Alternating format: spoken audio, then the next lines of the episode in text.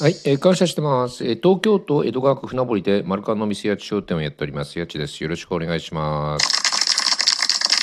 えー、とですね、えー今回も、えーとリスナーさんから質問が来てますのでお答えしたいと思います。えーと質問なんですが、えーと今 YouTube などでスピリチュアル系のチャンネルがたくさんあります。えー私には神様からの言葉が降りてくるとか守護霊や指導霊と,、えーと話せるとか、えーといろんな方がいます。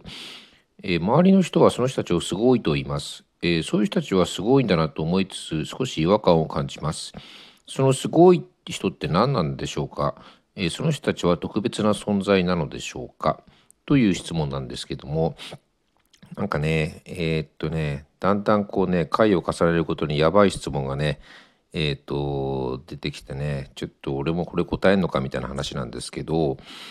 まああのねえーっと少し違和感を感じるってことは、うん、やっぱ信じられないってことなんだと思うんですけどねまあ僕もねその神様から言葉が降りてくるとかっていうわけでもないし守護霊さんとか指導霊さんと話ができるわけでもないんですけどまあこれあのそういう能力がどうこうっていうよりもむしろ誰がそういうことを言ってるかっていうことだと思うんですね。まあ多分ね斎藤ひとりさんがえ神様から言葉が降りてきたって言えばもちろんそれは信じるでしょうしねあのーなんかねあの自称なんとかカウンセラーとか言ってる人だとちょっとうさんくさいのかもしれないしあのまあ僕のね考えなんですけどその神様ってねその毎日メッセージをくれたりとかね、まあ、そういうのってするするのかなってなんかね僕思う時があるんですよ。で神様僕ねあのそんなねみんなが思ってるほど暇じゃなくて結構忙しいんじゃないかなと思うんですよね。でねあの例えばなんですけど僕らがねその毎日まあ行う言動っていうかちょっとした言動にもし神様がね助言をくれるとしたら例えば、えー、と自然災害のこととか事前に教えてくれるかもしれないしねあのー戦争とかも例えば回避できたかもしれないでしょ？だから僕はねなんか思うんですけど神様ってねなんかねそういうねなんか人間がやるいろんなことをねこう展開していくことをねなんか上からねこうねどんなことをするのかなってこうね眺めてるのような気がするんですよね。もちろん僕も神様と話ができるわけじゃないですけどでねあのなんていうのかななんかすごい人とかっていうよりも僕ねあのひとりさんがそのほら分け御霊の話をしてるじゃないですか。だからねみんなねえっとねどの人間っていうかねどの人もねえっと神様がねえっとね心の中にいるっていうか中にいると思うんですよね。でねあの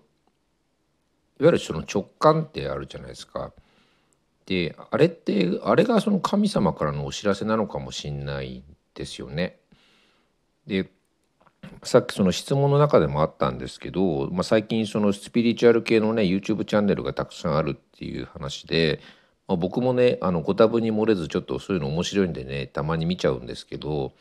あのねなんかね吉浜吉浜勉さんってね男性の方がいてねその方の YouTube ねたまに見てねあこの人面白いなと思ってね見てるんですけどあのねその吉浜さんって方がねあのその第六感をその磨くにはその自分の五感をねもっとねこうねあの使ってあげるっていうか五感をこう研ぎ澄ますと第六感みたいのがだんだんこうねあのシャープになってくるって話をしててあ面白いこと言うなと思ったんですよ。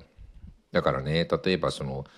えっと自分が見たいね映画とかね綺麗な花とかね見たいものを見てね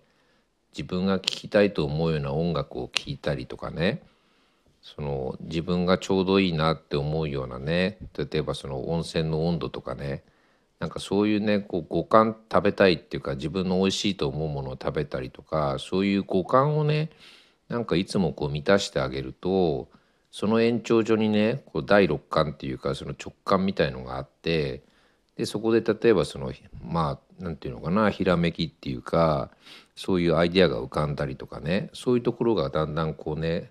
あの研ぎ澄まされてくるっていうようなねなんかそういう話ってなんとなくこう感覚的にあそんな感じがするなって僕思ったんですよねその YouTube を見てて吉山さんの。まああの分かんないけどでもね僕はねそれをねなんかねちょっと自分でやってみたいなと思ってまあ常にね五感は満たしてるつもりではいるんですけどまあこれまで以上にですね自分の五感をねこう大事にしてあげてそれでね自分の第六感がねどんな感じになるかっていうのをね自分で試しにや今やってみてるんですよ。うん、まああの結果はねこれからまあ分かると思うんでちょっと楽しみにはしてるんですけどね。うん、ですからねあの多分ねあのすごい人はいるんだと思うんですけど多分、えっと、皆さん自身がすごいと思うんで皆さんのね心の中にいる神様をねもっと大事にしてあげてみたらどうかなと思います。じゃあ今日はこんな感じでそれでは皆様ごきげんよう。